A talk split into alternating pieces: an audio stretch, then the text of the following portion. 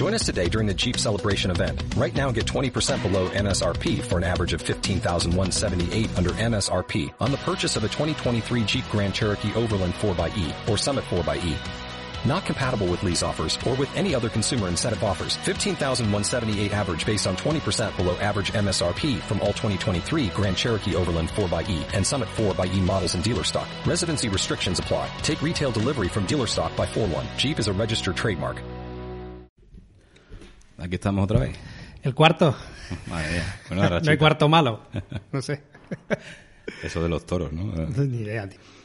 Nada, acabamos de grabar con, con David Tomás, que teníamos muchas ganas desde el principio de, de grabar con él, porque además hay relación personal del propio estudio con él, hemos trabajado Desde juntos tiempo, sí, y sí, sí. demás, entonces ha molado mucho. Ya tienes el acento otra vez disparado, tío. Sí, eh, esta parte es la parte de No sé si os habéis dado cuenta, pero cuando Máximo y yo Supongo que hacemos, sí. hacemos la intro, parecemos de la Sierra de Cádiz Sí, profunda. algo así, como y sevillano. luego en el podcast empiezan a aparecer eses que no son nuestras.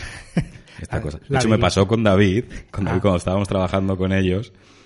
Eh, mira, ve, ya he puesto las, eses.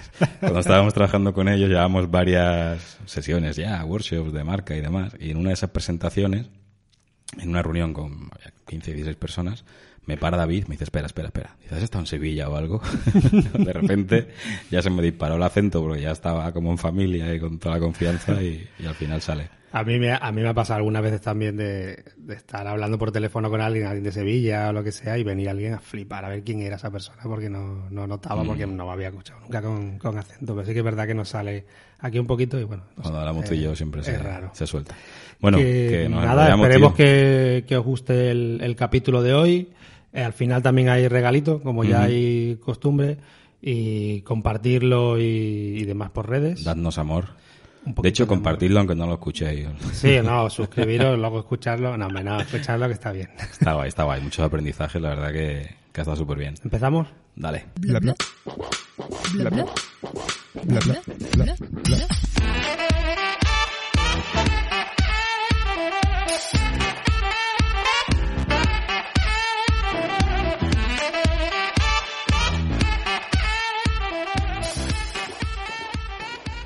Bienvenido, David. Qué, qué contentos de tenerte aquí. Igualmente, hoy un placer estar aquí con vosotros en vuestras oficinas. Qué bueno, qué bueno. A ver si echamos un buen ratito hablando de, de marketing, de felicidad en el trabajo, de marcas. Bueno, antes de nada, mil gracias por haber hecho el hueco en, en tu agenda, porque imagino que no debe ser fácil, ¿no? Clases, conferencias, tu trabajo en Ciberclick, podcast. ¿Cómo haces para llegar a todo? Durmiendo poco y no viendo ninguna serie. O sea, no. Este es mi secreto. O sea, yo no he visto ninguna serie No desde Netflix, Dallas. tú nada, ¿no? Nada, nada. No, no, no, no. Mi mujer quiere que pongamos Netflix en casa, pero yo me niego. Es Porque- el truco. Exacto. Y aparte, eh, decimos que es un activista de la conciliación entre vida personal y profesional. O sea, se entiende esto como más difícil todavía. Es como hago un montón de cosas a nivel profesional y aparte divulgo la conciliación entre lo personal y lo profesional. Sí, a ver, eh, yo, creo que esto también hay que llevarlo a cada persona y cada uno tiene que saber cuál es su, con- su conciliación ideal, ¿no? También, mm, bueno, o sea, para mí lo importante es que tengas la oportunidad de hacerlo.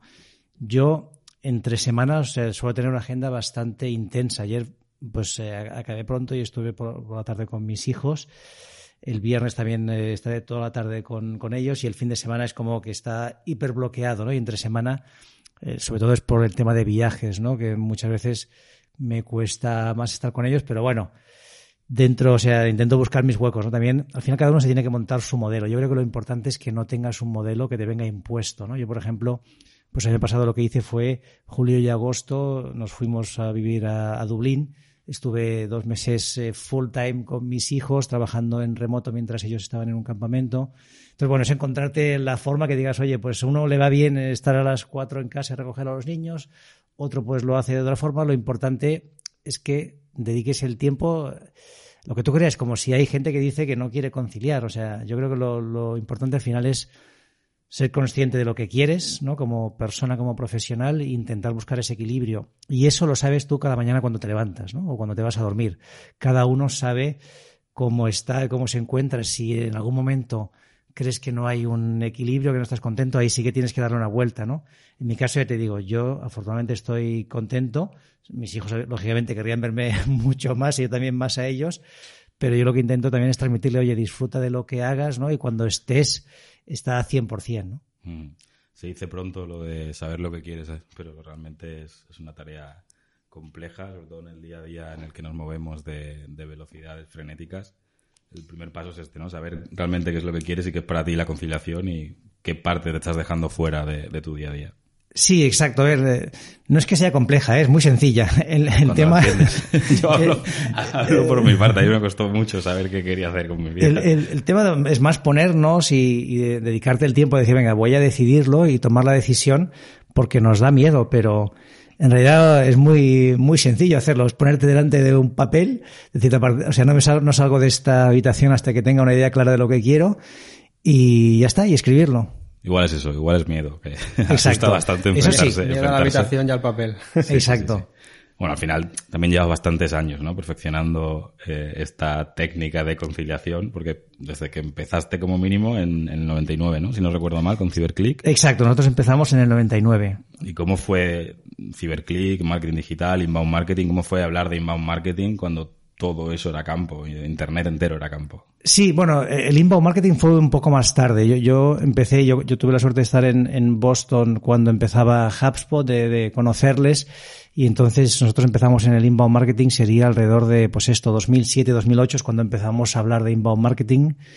Y, pero el marketing digital cuando yo empecé eh, era muy básico, o sea, la, la publicidad solo había banners, no había nada más. Nosotros montamos una red de, de, sites para hacer campañas de publicidad, que era nuestro primer producto.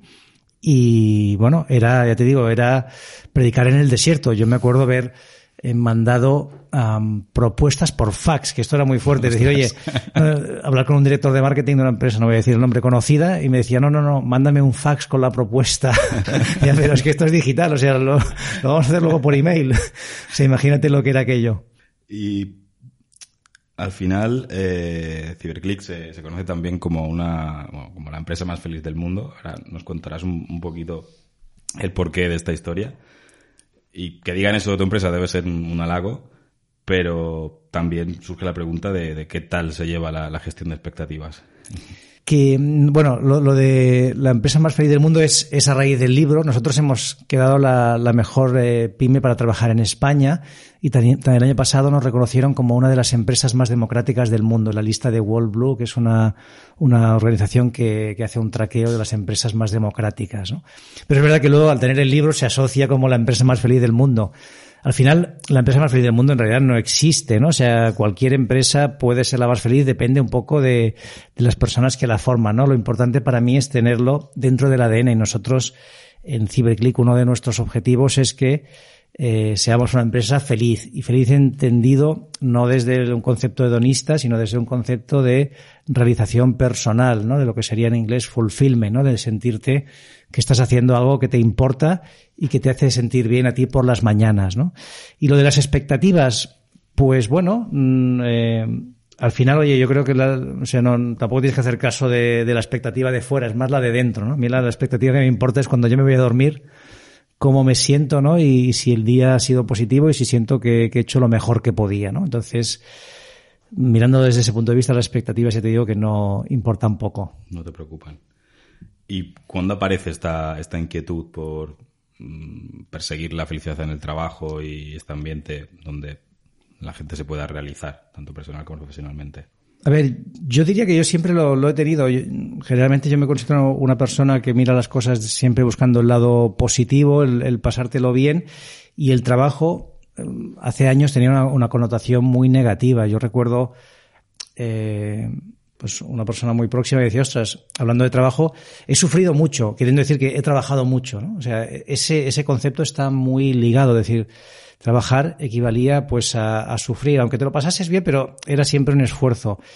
Y a mí, por ejemplo, en su momento me inspiró mucho Richard Branson, ¿no? Decir, oye, ¿por qué no nos lo podemos pasar bien en el trabajo, no? Y era una de las ideas desde el minuto uno de CiberClick, lo que siempre lo explico. Yo no tenía ni idea de cómo hacerlo, ¿no? Y al final acabamos haciendo un poco lo mismo que hacen muchas compañías hasta que llegó un día en el que dije, bueno, esto no funciona, ¿no? Y, y hay que buscar la forma de... ¿Cuáles de... fueron la, las primeras decisiones que tomasteis en esta línea?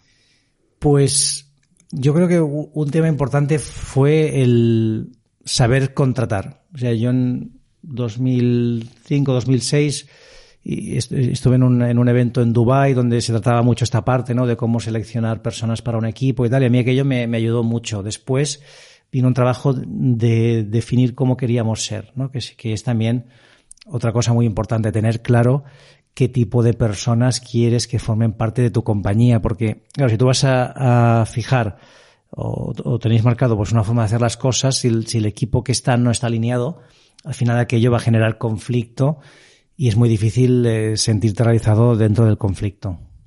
Y a día de hoy, ¿cuáles dirías que son las cosas concretas que hacen de CyberClick una empresa feliz? Ayúdanos a, los que queremos montar empresas felices.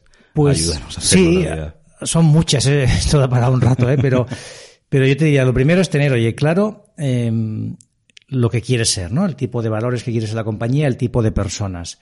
Luego, tener un proceso de selección acorde con, con esto que te permite identificar aquellas personas que están alineadas, ¿no? Digamos, esto sería lo básico. O sea, al final, la forma más fácil de crear una empresa feliz es contratar a personas felices, ¿no? O sea, o alineadas con lo que tú quieres. Y a partir de aquí vienen toda una serie de, de acciones que tienes que ir haciendo en, en tu día a día. En nuestro caso, son muchas, ¿no? Pero yo creo que una muy importante es hablar de, del bienestar y de la felicidad cada semana. O sea, los lunes, en la reunión que hacemos, la All Hands Meeting, en esa reunión lo primero que se hace es preguntarle a cada persona cómo le fue la semana pasada en un semáforo y si en algún momento estuvieron en rojo o en ámbar, que, no, que cuenten por qué.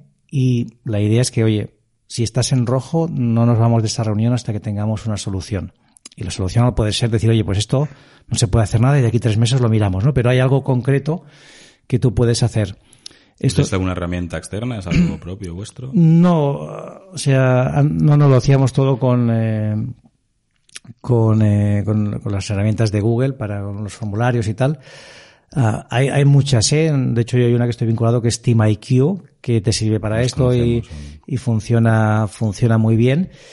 Al final lo importante más que la herramienta es lo que hagas con ella, ¿no? Es decir, que, que lo importante es, bueno, que cada semana preguntes, ¿no? A tu equipo cómo están y qué se puede hacer para, para mejorar, ¿no? Y al principio te salen muchas cosas, pero luego poco a poco van saliendo menos, ¿no? Y, y, la gente va viendo, oye, pues esto se toma en serio, esto no es una herramienta de marketing para quedar bien, sino que aquí realmente las decisiones se toman para asegurarnos que somos una empresa en que, un colectivo que, que estamos contentos y alineados.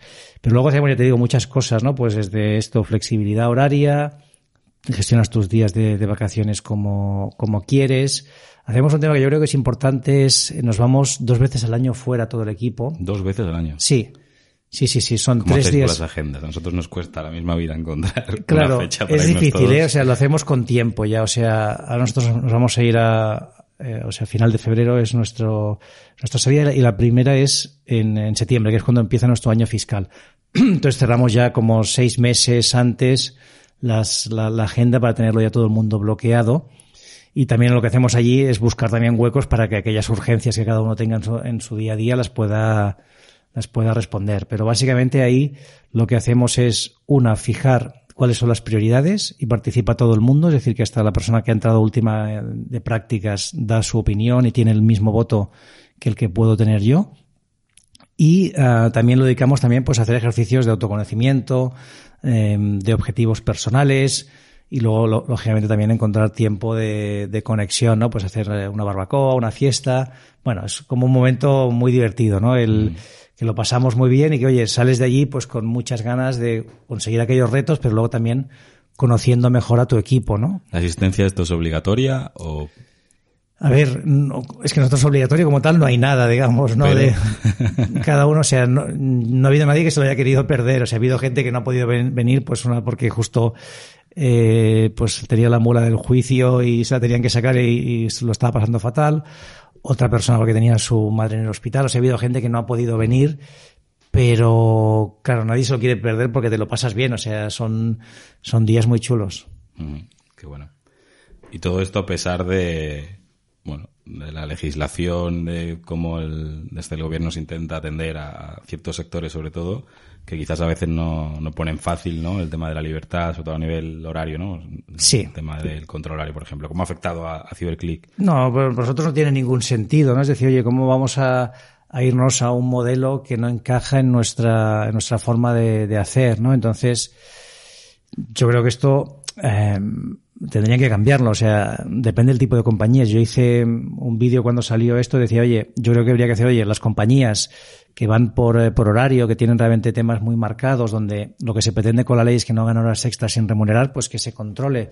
Pero en una compañía que te está dando la flexibilidad total, que para que puedas gestionarte, que tú mismo hagas, que, que se pasan encuestas para ver que la gente está bien, yo lo que decía es, oye, pues que el gobierno lo que debería hacer es poner igual que hay un responsable de, de, seguridad laboral, pues esa misma persona u otra que sea el responsable de medir que la gente está contenta, que no hace unas extras, que se haga un sistema anónimo y que haya una puntuación. Entonces, oye, tú una inspección de trabajo puede ver si esa compañía hay algún tema, ¿no? Y, si lo hay, entonces, pues que, que bueno, que se, haga algún plan de trabajo, algún protocolo, pero, o sea, hacer este control horario no tiene sentido cuando tú estás dejando, yo que sé, trabajar desde cualquier sitio, ¿no? Nosotros hemos tenido gente, pues, bueno, yo mismo que estuve en Dublín, pero pues una persona en Australia, otra en Chile, trabajando eh, tranquilamente, ¿no? ¿Qué, ¿Qué, qué, control horario vas a hacer, no?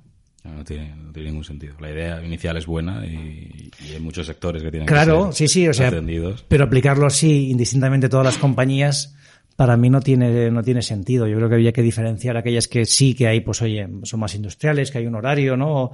Pero pero otras en las que trabajas de una forma digital, pues lo del control horario yo lo cambiaría por un seguimiento, una medición de, oye, de, la, de esa conciliación, de cómo está trabajando la gente.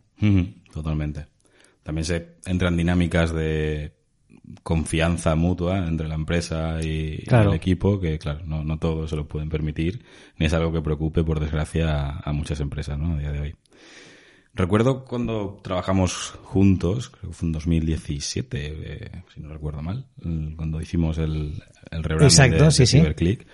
Me impactó muchísimo eh, que estamos eh, en dinámicas de entre 15 y 20 personas, erais un Ujú. número por ahí de vez en cuando. Eh, y era la brutal alineación que tenía el equipo. O sea, nos hicisteis muy fácil el trabajo. Nosotros simplemente tuvimos que ordenar ideas y sacarlas, pero era una marca que ya estaba funcionando y marcó, digamos, el inicio de, realmente defender que las marcas potentes hay que construirlas desde dentro. ¿Cuál crees que es la relación entre un ambiente de trabajo feliz y, esta alineación que vimos en, en CyberClick? A ver, es que van de la mano, ¿no? O sea, si al final tú no estás eh, alineado con, con el resto de compañeros, con, con las personas que toman las decisiones en la empresa, sea, al final no vas a estar motivado, ¿no? Porque hay una disonancia.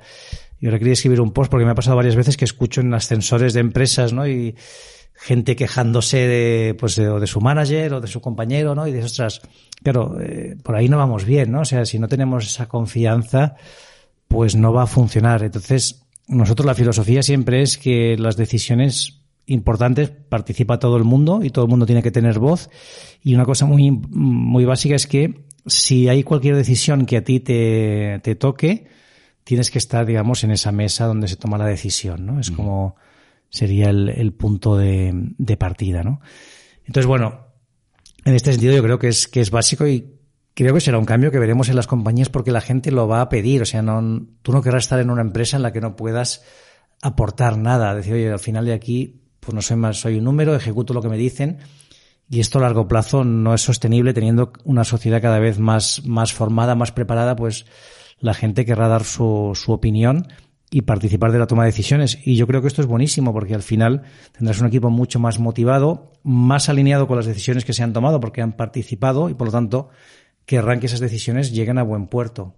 Para construir este equipo alineado, tiene sentido, como decías antes, que, que el trabajo empiece desde la propia identificación del talento que quieres incorporar al equipo, ¿no? ¿Cómo es este proceso de selección en, en CyberClick?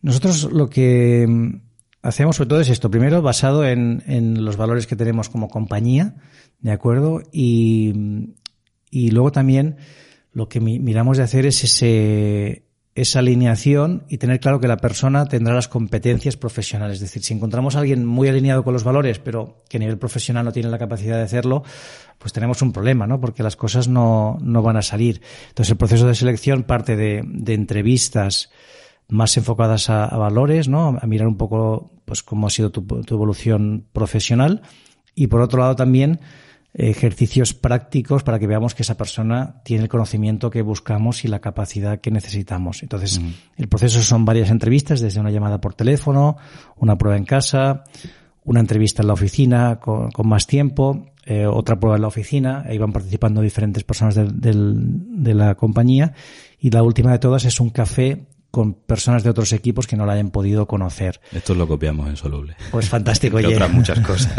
fantástico, me, alegro entonces.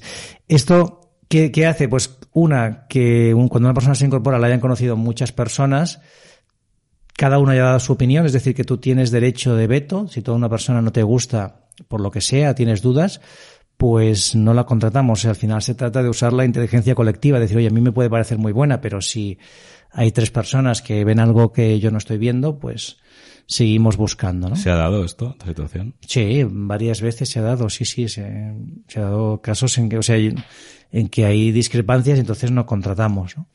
Y, y ha pasado en algún caso que yo me hubiera cantado por una persona y la mayoría de gente se decantaba por otra y se ha escogido la, la persona que se cantaba la mayoría de gente.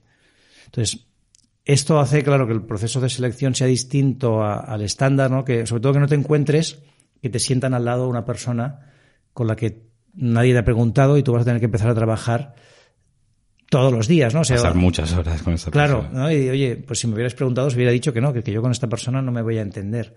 Pero nosotros parte también de la confianza. O sea, si yo no confío en mi equipo para contratar, pues tengo un problema. O sea, lo que me pasa no es que no pueda contratar, es que tengo que ver qué hago con ese equipo, ¿no? Y una vez que tenemos montado el equipo, es una parte fundamental también hacer que estos valores y esta cultura de marca cale y sea permeable, ¿no? Que realmente llegue a todos los rincones.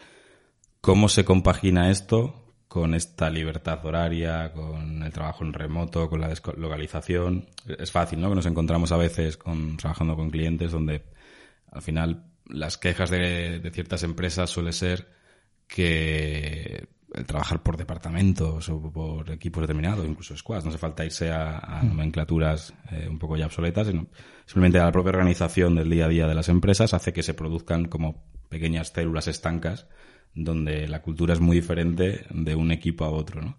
¿Cómo se trabaja para que realmente sea algo que cale y sea transversal a toda la organización?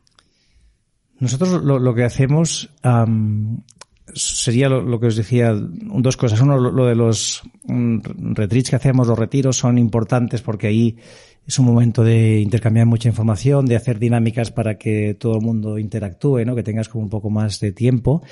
Y luego lo que hacemos es una comida semanal todos juntos. Entonces, nos, estos los lunes, eh, compramos la, la, comida, que suele ser pues sushi o lo que la gente quiera, y en esa comida lo que, lo que hacemos es que se te piden dos cosas. Una, que compartas una buena noticia, algo que te haya pasado positivo en el trabajo o en la vida, con lo cual hay más conocimiento entre las personas, ¿no? Pues te conoces un poquito más. Y después, em, en esa comida también se te pide que compartas uno de los valores que tenemos como compañía. Entonces, cada persona tiene que venir a la, comida y como mínimo dar un ejemplo de uno de los tres valores que tenemos. Entonces, lo que acaba pasando es que los valores están muy vivos porque se habla mucho de ellos y ves muchos ejemplos de, ostras, pues sí, no, esto está muy bien, pero luego también hay un reconocimiento entre personas que no son del mismo equipo. A lo mejor que, oye, pues tú la semana pasada viste que alguien hizo algo, te ayudó en no sé qué proyecto y le pones de ejemplo Claro, eso ya crea una dinámica distinta. Ya no es el del equipo tal o el del equipo cual, sino que al final todos somos parte del mismo equipo y nos reconocemos el, el trabajo. Yo creo que esto ayuda, ¿no? Y luego la parte de trabajo en, en remoto, pues bueno, la, la vamos gestionando. O sea, el lunes mm, prácticamente viene todo el mundo a la oficina. Si alguien no viene es porque le ha pasado algo, pero claro, al, tener este, este eh, nos alineamos todos, pues la, la gente está en la, en la oficina y es como el día de, de esta interacción, ¿no? Ya te digo, de momento lo vamos haciendo así. Lógicamente, a medida que vayamos creciendo, pues habrá que buscar nuevas, eh, nuevas formas de hacer. Pero esta nos, hasta ahora nos ¿Cuántos funciona. sois ahora en Turquía? Ahora somos 35. Eh, Entonces, bueno, hasta, hasta ese tamaño la cosa funciona. ¿Y las decisiones entre los 35 y demás realmente son ágiles y sí. puede preocupar, ¿no? El que frene el involucrar a tanta gente. Claro, o sea, las, las, las decisiones que se toman entre todos son hacia dónde vamos como compañía, cuáles son las prioridades, cuáles son los objetivos. y luego ya cada uno toma las decisiones en su, en su puesto de trabajo, ¿no? Y, y algunas me las piden a mí, pues porque tengo más experiencia o porque a lo mejor a alguien, pues, le falta más rodaje, pero si no tú mismo puedes ir tomando las decisiones, ¿no? Y lo que sí que intentamos es irnos alineando en la reunión semanal, en la weekly meeting, pues miramos aquellas cosas que son importantes, ¿no? Y que requieren un poco de diálogo y que cada uno pueda dar su, su opinión. Esto de hacer una vez por semana lo hace ágil, ¿no? Si hiciéramos una al mes, pues oye, tomaríamos pocas decisiones, pero si hay algo que hay que decidir que no es súper urgente, pues se pasa el lunes. Si fuera urgente, entonces lo, lo hablamos en, eh, durante la semana y ahí sí que ya la idea es que cada uno tome la decisión en su área, no, no tenga que pedirlo a todo el mundo, ¿no? No sé, que considere que, o sea, sobre todo es, si afecta a otras personas, entonces sí, tendrías que pedir la, la opinión o el consejo, pero si no afecta a nadie más, pues tú tomas la decisión. La verdad es que parece bastante inteligente hacer esa, esa reunión semanal para unificar equipos, porque sí que es verdad lo que nos encontramos muchos son equipos aislados entre ellos, como decía Ismael, de, squads, que no, que incluso hay rivalidades entre el producto o ventas, y es un poco complicado, incluso a veces cuando hay distintos squads dentro de, de producto, si no unificas bajo esos valores de marca y de responsabilidad de, del equipo, es complicado llevar todo el barco ¿no? en, la misma, en la misma dirección. Así que suena, suena inteligente. Mm, tomando nota, estamos. Hablemos de, de, tu último libro, de Diario de un Millennial. Fantástico, fantástico, esto me gusta hablar de mis libros, ¿eh? He venido a hablar de mis libros. Yo lo que venía, o sea, no, no había venido nada más. O sea, Hasta aquí era el precio que has tenido que pagar. Yo estaba esperando. Ya, ya, empieza la cuña. No, en realidad, bueno, yo soy súper fan de, de, la empresa más feliz del mundo porque justo lo descubrí cuando estuvimos trabajando juntos y, y como digo, ha tenido mucho que ver en, en, la forma de hacer las cosas en Soluble. De hecho, lo, lo, recomiendo siempre que puedo. Soy testigo de que lo recomienda siempre. Sí, Fantástico. Ya decía yo fans. que las ventas de vez en cuando veo un pico y digo, hombre, esto, es Ismael, un podcast o algo así. Está ahí. y si me dejas que haga una pequeña cuña, sí, que claro. esto me hace mucha ilusión, lo han, eh, o sea, yo, yo he publicado con Empresa Activa, que para mí era una editorial de referencia porque publicaba libros que me gustan mucho y la empresa más feliz del mundo lo han seleccionado entre los 20 mejores, porque ellos acaban de cumplir 20 años. Entonces, dentro de los 20 mejores libros que han publicado, uno es la empresa más feliz del mundo, que para mí es un sueño, porque yo muchos de esos libros me los había leído cuando estaba pues eh, arrancando CyberClick, ¿no? Justo cuando empezaba, pues yo que sé, eh, quién se ha llevado mi queso, ¿no? Fish, las cinco disfunciones de un equipo, muchos de los libros que están en la lista. Que son ya clásicos. Exacto, son libros que yo me había leído, ¿no? Cuando, cuando estás pues arrancando un proyecto y que ahora un libro que yo haya escrito, ¿no? Lo pongan Joder, ahí en esa bueno. lista, pues para qué mí bueno. es un sueño. Qué bien, qué bien. Pues también con Empresa Activa hace unos meses publicaste Diario de un, de un Millennial, ¿no? Donde, bueno, es la misma línea que sí. La empresa más feliz del mundo, un relato corto, muy fácil de leer, pero con mucho fondo y muchas lecciones de, de, liderazgo y verdades sobre, iba a decir nuestra generación, pero en realidad soy el único millennial aquí. Sí, sí, Máximo yo, no, por yo los estoy, pelos. yo estoy en la generación X, que es esa que está entre los boomers y los millennials. Exacto, ¿no? pero bueno, parece, un parece millennial máximo. Un poco perdido. espíritu es más millennial Exacto. que yo, sin ninguna duda. ¿no? Viegenial, yo soy viegenial. Entonces la primera pregunta es, es clara, ¿por qué escribir un libro sobre millennials? Pues fue casi un A-B testing. Yo tenía como dos libros en la cabeza. Uno que era sobre el papel de la mujer y la importancia que tiene que tener cada vez más en las compañías, ¿no? Y, bueno, un poco cómo debería ser ese liderazgo más eh, con, con, valores femeninos, que creo que es lo que, lo que viene, o que por suerte ya está cada vez más aquí. Y otro era también el, el papel de la gente más joven, ¿no? Y con las ganas de, de cambiar. Entonces yo hice un, un post hablando de, de millennials, Aquellos es un post que se, se hizo viral, tuvo miles de, de, visitas, se compartió muchas veces. Y entonces dijo, oye, realmente aquí hay un tema, esto es una señal, hay que escribir de este, de este tema. Y por aquí venía. Y entonces un poco la, la motivación también es porque yo, eh, bueno, en mi equipo prácticamente todos son millennials, ¿no? Y, y ha habido mucha crítica, ¿no? Creo que ahora ya está cambiando, pero durante unos años se ha criticado mucho a los millennials, ¿no? Tú cogías una noticia de millennials y todo era negativo, ¿no? Todo era de, ostras, esta generación y mi experiencia era todo lo contrario. Entonces me venía muy bien para enlazarlo de, vale, una, esta nueva generación que busca nuevas cosas, pero es que justamente lo que quiere es un cambio en las empresas, en el liderazgo, en cómo se hacen las cosas. Venía muy bien para enlazar todos estos conceptos. Porque a quién va dirigido el libro? El libro en realidad sirve para cualquier persona que esté en un entorno profesional, porque tiene, por un lado, eh, los, o sea, los consejos o las, las ideas de cómo deberían ser las compañías, que es el punto de vista de Mateo, del personaje millennial, pero luego también estaría, bueno, pues la historia de, de, los que son más mayores, en este caso sobre, todo Vidal, que también tiene que adaptarse a estos cambios que vienen, ¿no? Y entender también a esta nueva generación y ver todas las cosas positivas que tiene. Entonces, cualquier persona que trabaje en una empresa, le, el libro le puede servir. Nos llama la atención que se sigue hablando de millennials y, y en publicidad, en marketing, hay millones de posts que hablan sobre cómo dirigirse a los millennials, pero los millennials están ya a punto de cumplir 40 algunos de ellos. Sí. Entonces, ¿crees que van tarde las empresas con el tema generacional?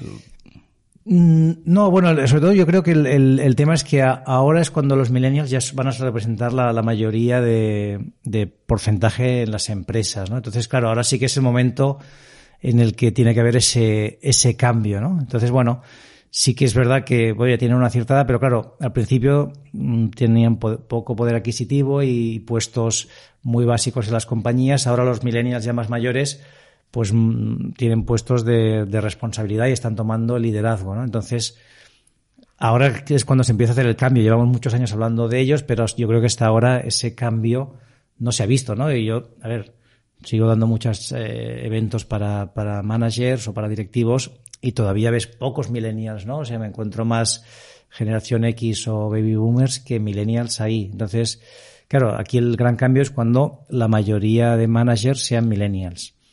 Entonces, bueno, es un tema, es un tema ahí de, de timings, ¿no? Que tendremos que hablar ya de generación Z. Sí, sí, ya hay algún libro, ya se empieza a hablar de ellos. Nosotros en Ciberclick ya tenemos ahora Zetas, a ver, tres, como cuatro o cinco ya en el equipo que son generación Z.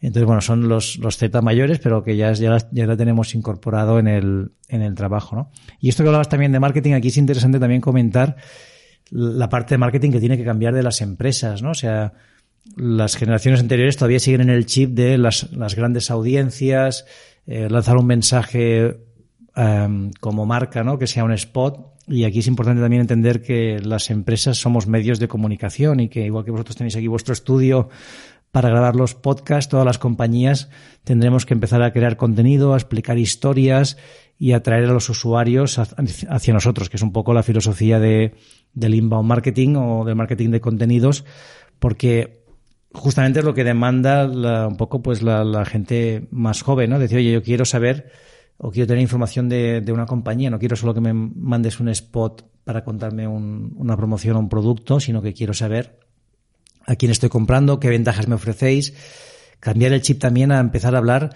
de las necesidades de las personas, ¿no? En lugar de hablar de yo, mi producto, mi marca, tal, no. Decir, oye, ¿tú qué necesitas? ¿Qué, ¿Dónde te puedo aportar valor?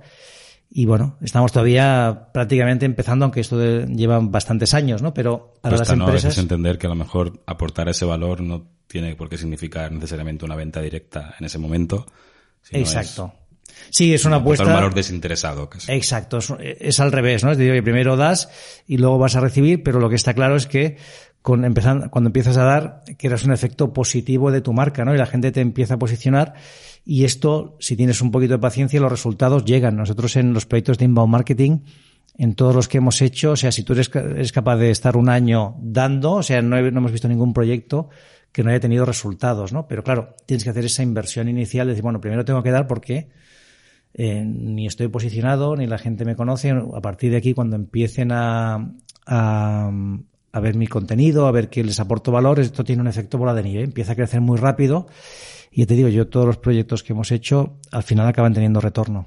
Proyectos, además, que, que recuerdo que trabajáis con poquitos clientes, pero muy bien elegidos para que os permitan trabajar como, vosotros creéis que hay que, hay que trabajar, ¿no? Sí, esto al final es importante para una compañía como nosotros que es de, de, conocimiento y de tecnología. O sea, tienes que trabajar con aquellas empresas que ves que estás alineado y sobre todo que le vas a aportar valor. Entonces sí que intentamos pues eh, coger proyectos en los que tenga un, eh, tengamos largo recorrido, que seamos partners, ¿no? Que nos veamos como, no como una agencia, sino como una compañía que está ahí para ayudarte a crecer y bueno, ahí intentamos seleccionar para, bueno, para ver que, que esto está alineado con todo el equipo. A mí el, el, libro que me ha gustado mucho, además, me ha recordado, yo que vengo de la parte de filosofía y demás, me ha recordado un poco a, de otra manera escrito y mucho más horizontal a Ética para Amador, que no sé si lo conoces, por el discurso que, que va Ah, dando, pues pero me no ha, lo he leído, ya me lo ha- leeré. de Fernando Sabater. de- de- está, ese libro va un poco más vertical, tuyo va mucho más horizontal por las historias que, que cuente, la relación que hay entre Mateo y, y Vidal. Eh, además es, es chulo como Mateo va utilizando un poco redes sociales y va utilizando también eh, WhatsApp y va usando un poco también Medium y, y también Evernote, ¿no? Hasta Eh, Tinder hasta aparece. Tinder, ¿no? Hasta aparece sí, en el libro, aparece ¿no? Tinder también, sí, sí.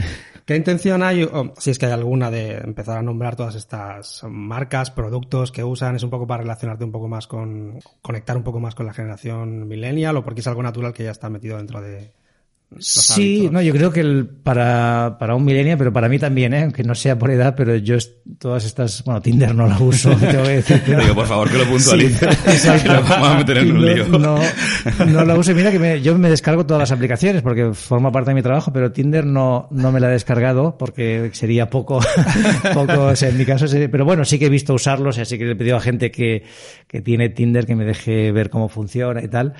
Pero esto es muy, muy natural. Entonces yo quería que fuera, bueno, que, que la persona, sobre todo esto es para la gente que no es millennial, que entienda un poco el día a día de esta generación, de cómo interactúan con la tecnología. Sí, porque además Mateo va relatando un poco esas experiencias que va teniendo a modo de, de tweets y demás, ¿no? Entonces va dando un poco esas píldoras de, de sabiduría que él va teniendo a pesar de ser el, el- el joven que llega en la empresa a través de las redes. No hay patrocinio de Evernote, ni de Medium, ni nada, ¿no? no, Que no, no, sepa- no. Tengo que decir que intenté contactar con Evernote ¿eh? para, para contarles y tal, a ver si me... No hubo suerte. Menos que le, le- le dieran promoción al libro, pero no, no hubo, no hubo Porque suerte. Mateo va, por si no habéis leído el libro todavía, Mateo va escribiendo las notas de su diario en Evernote y la palabra Evernote aparece en el libro.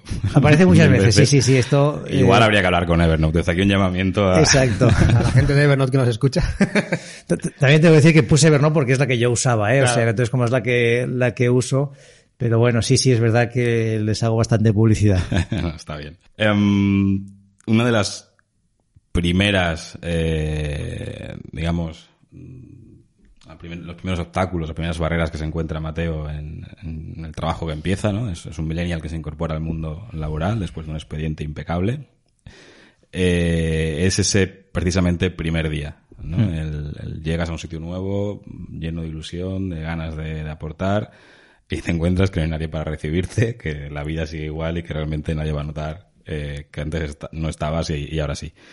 ¿Crees que se cuida poco el primer día de, las incorporaciones? Sí, sí, se, se cuida muy poco. Esto está basado en hechos reales, ¿eh? O sea, esto le pasó a un millennial que conozco, no voy a decir el nombre, pero una gran compañía en Madrid que le contrató y bueno, pues eh, que era su responsable y eh, su compañero de trabajo ese día estaban no sé en qué reuniones y no aparecieron en todo el día, o sea, estuvo todo el día solo delante de un ordenador esperando que alguien le dijera lo que tenía que, que hacer, ¿no? Esto pasó hace cinco o seis años, pero bueno, que Bueno, es bastante...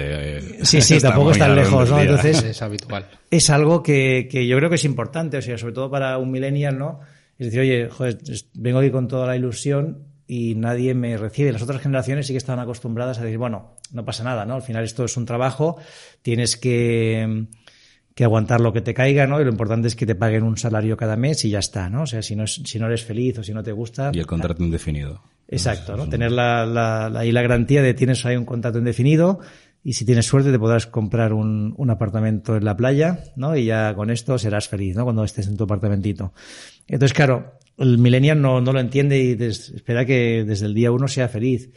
Y ahí sí que es importante esa, esa bienvenida. Nosotros, por ejemplo, lo que hacemos en Ciberclick es montarles un desayuno. O sea, cuando alguien se incorpora, pues se le monta un desayuno de bienvenidas, eh, todo el mundo se para y desayunamos juntos cuando llega, le hacemos venir a las diez y media, llega, tiene un desayuno preparado, pues eh, con, eh, con todo, ¿no? O sea, y, luego le damos una, una, un- una caja de bienvenida, pues con todo de gadgets, de libros, de regalos, para que, bueno, sea como algo especial, ¿no? De que se une a la, a la compañía y que diga, bueno, pues realmente sí que me estaban esperando, ¿no? Tenían ganas de, de que llegara. Porque de la parte de offboarding, de cuando alguien deja la, alguien deja la compañía, mejor ni, ni hablamos, ¿no? O sea, si, si el onboarding se cuida poco, el offboarding asignatura pendiente. Sí, a ver, es, eh, siempre es difícil, ¿no? La, parte del offboarding es complicada. Yo creo que hay un, para mí hay un gran tema a cambiar y sería el, siguiente. O sea, se vive muy mal cuando alguien se va de una compañía. O sea, esto es algo que se, la gente lo vive como si, como si te abandonaran, ¿no? Y yo creo que esto habría que cambiarlo. O sea, ya forma, de, de hecho en el libro sale, ¿no? Un, un ejemplo. Eh, la gente va a querer cambiar sí o sí. Entonces lo que se trata es de que mientras estén contigo, pues puedan hacer el mejor trabajo del mundo. Cuando se vayan, se vayan contentos y te vayan recomendando. Y quién sabe, pues si pueden recomendar a alguien para trabajar contigo o algún día les apetece volver, ¿no? Entonces, esta parte es, eh, es compleja. mm, Bueno, y hay que aprender a gestionarla. Tiene Yo- matices emocionales complejos de gestionar. Sí, sí, pero bueno, o sea, al final es eh, trabajarlo. Nosotros el año pasado solo tu- tu- tuvimos una persona que, que se fue eh, y es normal, o sea, le, pareció un proyecto como el proyecto de su vida. Entonces, no me quiero ir, pero ostras, que no, no quiero que me pase que de aquí tres años me arrepienta de, de no haber hecho este proyecto. Oye, pues mm, fantástico, ¿no? O sea, además coincidía que teníamos el retreat, vino, hicimos ahí como un ejercicio de despedida muy bonito, ¿no? Que, que acabamos casi todos llorando. Bueno, al final tiene ese, ese componente, es, es, o sea, es difícil gestionarlo emocionalmente, pero creo que habría que darle un poco la vuelta y decir, oye, no pasa nada, o sea, al final has estado aquí, pues eh, fantástico y te ayudaremos en lo que podamos, ¿no? Esto, em, bueno, es, es, es- para mucha gente es complejo, ¿no? Porque es como un, la gente lo vive como una tradición y yo creo que habría que asumir que es normal. Es decir, que, no va a estar aquí toda la vida mientras esté, que estéis bien y el día que se vaya, pues que la relación se pueda mantener y, y- incluso mejorar en el tiempo, ¿no? Es complejo, ¿no? Hay, hay un montón de factores, conceptos, incluso aprendizajes y creencias que están muy arraigadas socialmente, como esto mismo que decíamos del contrato indefinido, ¿no? El, Oye, mm, si estás aquí, estabilidad. La estabilidad realmente, a día de hoy, si existe, es otra cosa que no tiene nada que ver con... Exacto. Hay una cosa que me, me chirría bastante cuando se habla de retener talento, ¿no? Es, es un- una manera de describirlo un poco mm, con doble filo y poco elegante, vamos a decir. Sí, a mí justamente la palabra retener talento tampoco me gusta. O sea, yo creo que tienes que intentar que la gente esté feliz cuando esté contigo y el día que, que no está feliz, pues intentar ayudarle a, a irse y cuando quieran cambiar, pues asumir que, oye, forma parte de, la vida, ¿no? Que hay, pues hay gente que no le apetece pues irse a otro sector o, irse a otra compañía. Hemos tenido, una esto fue hace un par de años, una persona que quería dedicarse a una cosa que no hacemos, que era todo el tema de, ciberseguridad. Esto no lo hacemos. O sea, yo lo único que puedo hacer es facilitarte la vida. Entonces, para que pudiera probar, pues pasó a trabajar solo media jornada y hizo un tiempo de trabajar en, ciberseguridad y se dio cuenta que aquello era lo que le apasionaba. Pues fantástico, ¿no? Le pusimos las facilidades y ahora pues cuando hicimos la... Pues, habría, lógicamente vernos varias veces, estuvo la celebración de Ciberclick de 20 años, porque al final, bueno, eh, la persona ve que tú realmente no estabas ahí intentando retenerle, decir, oye, si esto no, no es tu pasión, no tiene sentido que estés aquí, ¿no? Lo, lo importante es que hagas un trabajo que te guste y nosotros te ayudemos. Mientras estuvo, fue extraordinario, ¿no? Pero claro, si al final lo que te gusta es otra cosa y yo esto no lo hago, lo único que puedo hacer es intentar ayudarte. Además, en el propio libro se ve, ¿no? Como eh, compañeros o amigos de, de Mateo sí que cambian de trabajo mucho Exacto. más habitualmente, porque son una generación eh, nueva y desde la parte más de boomers, pues eso no se entiende todavía, ¿no? Pues se entiende más la parte estable. Pero con respecto a esta parte de, los millennials, eh, en el libro, Mateo, en esto que va tuiteando normalmente, hay un momento que dice, el reconocimiento al trabajo bien hecho es tan necesario como la crítica constructiva para mejorar lo que haga falta. ¿Crees eh, que la generación millennial demanda demasiado reconocimiento en su día a día o es algo que desde las generaciones anteriores no hemos recibido y no nos ha importado tanto ese apremio diario y ellos sí lo demandan más? ¿Crees que es algo habitual? Sí, sí, sí, es una cosa que, que demandan y que es un cambio de chip para muchos managers porque en las generaciones anteriores la lógica es si no me dicen nada es que todo va bien. O sea, No el- news. exacto, no news, good news. Si me llaman de recursos humanos, eso es malísimo, Sí, ¿no? O sea, porque- exacto, o sea, el día que te llaman de recursos humanos es que o sea, me, me van a despedir, ¿no? Entonces, claro, estabas con ese chip de cuanto menos me digan, mejor. Y el millennial es todo lo contrario, ¿no? Es decir, oye, yo estoy acostumbrado a puntuar todo, a valorarlo, voy a un restaurante, lo valoro. Entonces, lo que espera también es ese feedback y también desde un punto de vista de que importa, ¿no? De que estás pendiente de él. Y a lo mejor el feedback es un mensaje de WhatsApp o es eh, una nota de voz o cualquier cosa, pero que sí que él sepa que estás pendiente de, de cómo le van las cosas, ¿no? Y eso requiere un cambio, o sea, porque tienes un esfuerzo que no estamos acostumbrados a hacer y es, eh, entonces, como manager tienes que, bueno, pues oye, cada X tiempo, ahí así que depende de la persona, pero bueno, yo diría mínimo una vez al mes poder hablar cinco minutos con tu, con tu equipo, ¿no? Con cada uno de ellos para ver cómo están y darles feedback, ¿no? Tanto de lo positivo como lo que crees que tienen que mejorar, que si lo haces bien, les vas a ayudar, ¿no? O sea, no lo ven como, no lo ven como una crítica. O sea, si tú sabes dar buen feedback, al final lo van a ver como una oportunidad de decir, oye, yo soy, tengo menos experiencia, quiero aprender, pues si me ayudas, mucho mejor. El tema de dar feedback es una cosa también que está muy latente en, en el sector. Y precisamente la manera de dar feedback construyendo estos canales, ¿no? Cuando tienes una relación de confianza y te has interesado por las cosas buenas que me han pasado, voy a estar más receptivo cuando me apuntes aquello que he de mejorar, ¿no? Si solamente te pones en contacto conmigo para decirme lo que tengo que mejorar, va a ser siempre, va a haber más fricciones, como un poco. Exacto, sí, sí, es importante esto, ¿no? Que, que sean los dos y que esté además eh, compensado, ¿no? Si todo es solo feedback negativo, es que entonces hay un problema, o sea, tendría que, que, o sea, si tú no eres capaz de encontrar feedback positivo de tu equipo, algo no está bien. En otro momento del, del libro también, en el, en el arco que van teniendo Mateo y, y Vidal, en, en, la evolución como, como personajes, es muy curioso como al final establecen un, un vínculo por una relación o una afición que tienen más allá del trabajo, ¿no?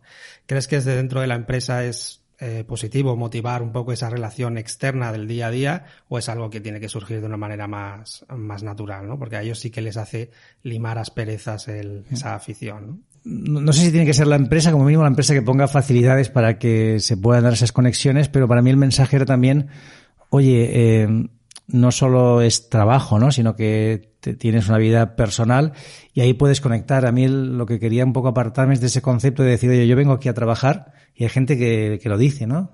Eh, no vengo a hacer amigos ni a conocer a gente, yo estoy aquí para trabajar. Eh, es que eso a largo plazo es insostenible, ¿no? O sea, somos personas, eh, somos seres emocionales y necesitas conectar. Entonces, cualquier opción que te dé para conectar con alguien, pues hará que el día a día sea más fácil, sea pues una afición o sea un interés, pero creo que ahí es importante que, que, se trabaje. Por eso nosotros hacemos lo de las buenas noticias, ¿no? Porque compartes, oye, cosas que te han pasado.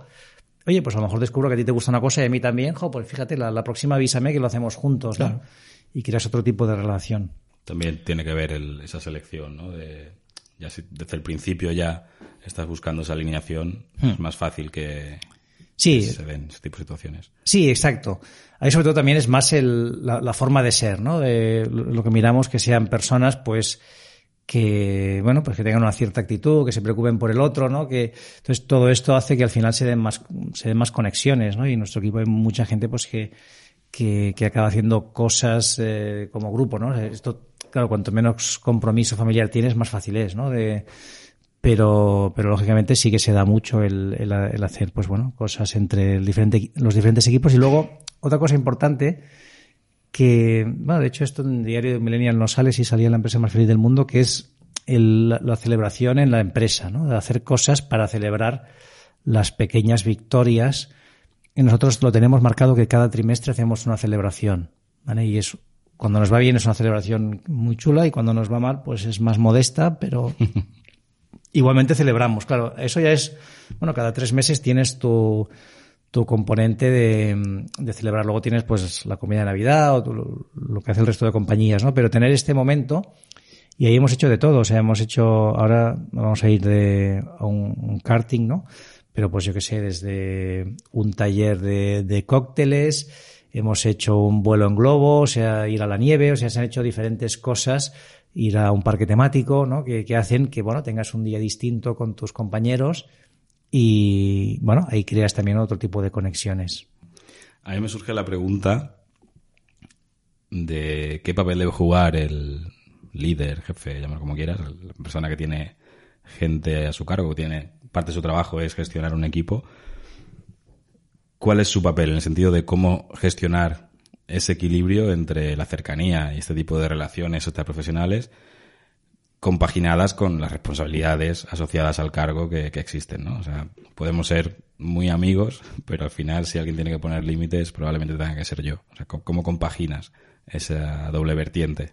Bueno, yo, yo, creo que gestionar hay que gestionar poco. O sea, al final se trata de, de que sea cada uno que se gestione, ¿no? O sea, tú tienes que, que gestionar poco. O sea, para mí el papel del líder es, oye, yo estoy aquí para que tú consigas los objetivos que te propongas o que nos propongamos como equipo y es estar un poco el concepto de servant leadership, ¿no? De yo estar para, para ayudarte a ti.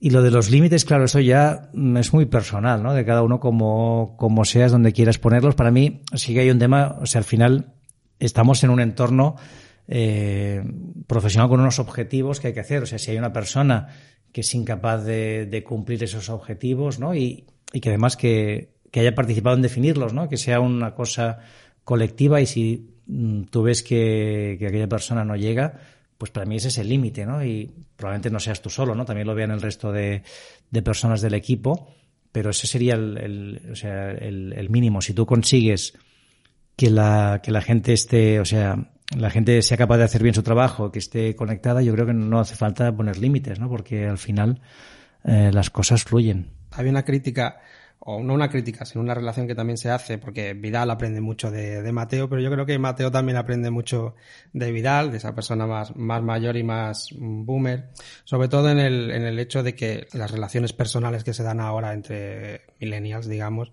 son mucho más digitales y no son capaces a veces de tener una relación más cara a cara o saber decir incluso un no, ¿no? Que sale en algún momento en el libro. ¿Crees que también eh, la generación que se incorpora y empieza a tener ahora eh, papeles más de, de, liderazgo dentro de la empresa tienen que aprender de generaciones anteriores en ese, en ese aspecto? Sí, sí, sin duda. O sea, yo creo que al final en el libro uno de los mensajes era este, es decir, al final esto es un, eh, un mentoring, pero para los dos lados, ¿no? Uh -huh. Los dos aprenden, ¿no? Es, antes solo aprendía el más joven, ahora aprenden los dos de, de cada uno pero sí, sí, este ejemplo también del, del, no tampoco me lo inventé, está basado en hechos reales, ¿no? De, de una persona que conozco que me, me, explicaba esto, ¿no? Cuando haces un poco, pues, vas sondeando, me decía, ostras, que me, me, pasó este tema, ¿no? De tener que ir a hacer una cosa con un millennial y no le decía que no, pero al final dije, bueno, ya me di cuenta, o sea, cuando habíamos quedado, que eran a tal hora, eh, que no, o sea, que no, realmente lo que me estaba diciendo es que no quería venir, ¿no? Me puso una excusa y tal, pero era, bueno, esto no lo quería hacer y no sabía cómo decírtelo, ¿no? Entonces ahí también es importante que, bueno, pues que lo, lo, lo, aprendan, ¿no? Hay gente que sí que lo sabe hacer y otros que no. Pero bueno, esta comunicación más cara a cara, a veces también hay que salirse de la pantalla y decir, oye, pues ahora necesitamos hablar, ¿no? Y, y decirte, lo, decirte lo que pienso. Yo creo que, concluyendo ya la parte de, del libro, sí que hay una conclusión, sin hacer spoilers de nada de, de la historia, pero sí que se habla bastante de cómo ser millennial no es tanto al final una, una generación, sino es más una actitud vital, ¿no? ¿Crees que es posible saltar esos eh, generaciones al final y sea más una actitud? Sí, sí, sí. De, de hecho no es spoiler porque está en la, en la contraportada del libro, o sea que no, no se puede decir. Sí, yo lo que digo al final es que es más una actitud que una, un rango de edad. Para mí es la actitud, o sea, la actitud que tiene que ver con las nuevas tecnologías y que los millennials pues son los primeros que lo han adoptado, ¿no? Pero, pero que puede ser cualquier persona, es entender que esto va más rápido, que estás más hiperconectado, que todo es más transparente, ¿no? Es, es aprovechar estas tecnologías y no depende de la edad, o sea, es una barrera mental, o sea, aquella persona que por no ser millennial piensa que ya toda la parte tecnológica se le escapa, desde mi punto de vista es un tema mental de, de bueno, pues eh, te has puesto una barrera, pero cualquier persona la puede superar. He visto gente pues jubilada, manejando súper bien las redes sociales, eh, comunicándose igual que cualquier otra persona, ¿no? Es un tema más de actitud. Y para ir terminando, si cerramos aquí el capítulo de, del libro, Perfecto. recomendamos encarecidamente que, que, lo leáis, merece mucho la pena. Y aparte, entre los millones de cosas en las que estás metido, tenéis en, en Cyberclick el evento Smartketing, uh -huh. que este año es celebra su segunda edición. Ya Exacto. La prueba el, el, año pasado, que fue todo, todo un éxito. ¿Qué se puede esperar de, de, la edición de este año? Pues bueno, este año, ya te digo, es la, la segunda edición, hacemos un, un, evento más grande. El año pasado eran un poquito más de 200 personas y unas 100 en streaming. Este año va a ser un evento un poco más grande. A ver, la, la idea del evento son básicamente dos cosas, ¿no? O sea, que en una jornada tú tengas la, oportunidad de ver en cada una de las disciplinas más importantes del marketing y la publicidad digital qué está pasando, ¿vale? Y cuáles eh, son las claves y cuáles son las tendencias, qué es lo que tienes que estar pendiente para que no se te escapen cosas. y a la vez también nuestro objetivo es que te vayas del evento con mínimo cinco, idealmente pues entre cinco y diez ideas que puedas aplicar al día siguiente. O sea que cada una de las charlas le pedimos, oye, tiene que haber mínimo una idea que una persona pueda coger y al día siguiente aplicarla. Entonces hay una mezcla, habrá personas del equipo de CyberClick pues que presentaremos diferentes temas, desde temas de social ads, de SEM, de data science, de, inbound marketing y eh, otros eh, invitados que también nos, nos, contarán pues temas de automatización del marketing. Bueno, em, y ahí ya te digo, la, la idea básicamente es esta, el que tú cuando salgas de esa jornada tengas, digamos, algo muy claro para que apliques al día siguiente y tus resultados mejoren. ¿no? Este año que lo hicimos el año pasado, también hacemos, hay un, hay como diferentes tipos de entrada, hay una entrada eh, que es la entrada VIP, que al día siguiente tendrás toda una, unos, toda una mañana de workshops ya con temas muy, muy prácticos de cada una de las disciplinas, ¿no? Pero digamos, la idea es, oye, yo en un día estoy, o sea, me paso un día entero recibiendo información y salgo con cuáles son las tendencias que va a pasar en cada una de las disciplinas y una idea práctica de cada una de ellas que voy a aplicar seguro. Así que nada, quien quiera que quien se anime, pues eh, será bienvenido. Bueno, de hecho, has tenido el detalle de traernos dos entradas para que sorteemos entre los que vayan a compartir el podcast. Exacto. Sí, o sea, son dos entradas que aquellos que, bueno, pues que queráis participar, las, sortearemos. La, la, web, bueno, es smartketing.es, que es con, con una T, o sea, sería smart como en inglés, y luego ketting, ¿no? Es un juego de... Tendréis toda la información luego en el post. De, palabras. Podcast. Pero sí, sí, oye, dos personas, pues estaremos encantados de que estéis con nosotros. Qué bueno, qué bueno, bueno. Pues nada más. Mil gracias, David, por este ratito. A vosotros, hoy un placer estar siempre con vosotros. Muchas gracias a todos por escucharnos una vez más. Queremos pedir que nos deis feedback como siempre, que estamos empezando en esto del podcasting. Es en nuestro cuarto episodio. Tenemos cierta facilidad de sentar a gente que lleva años. sí, sí, tenemos. Eh, nada, compartirlo en redes, que además sortearemos las dos entradas que nos ha dicho David. Y muchas gracias por estar ahí.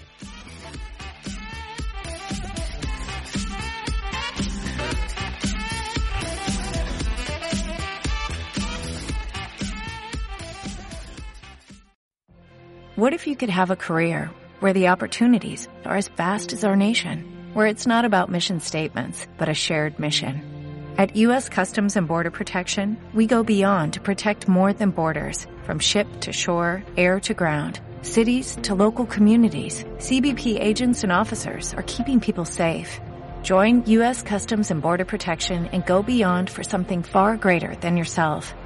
Learn more at cbp.gov/careers.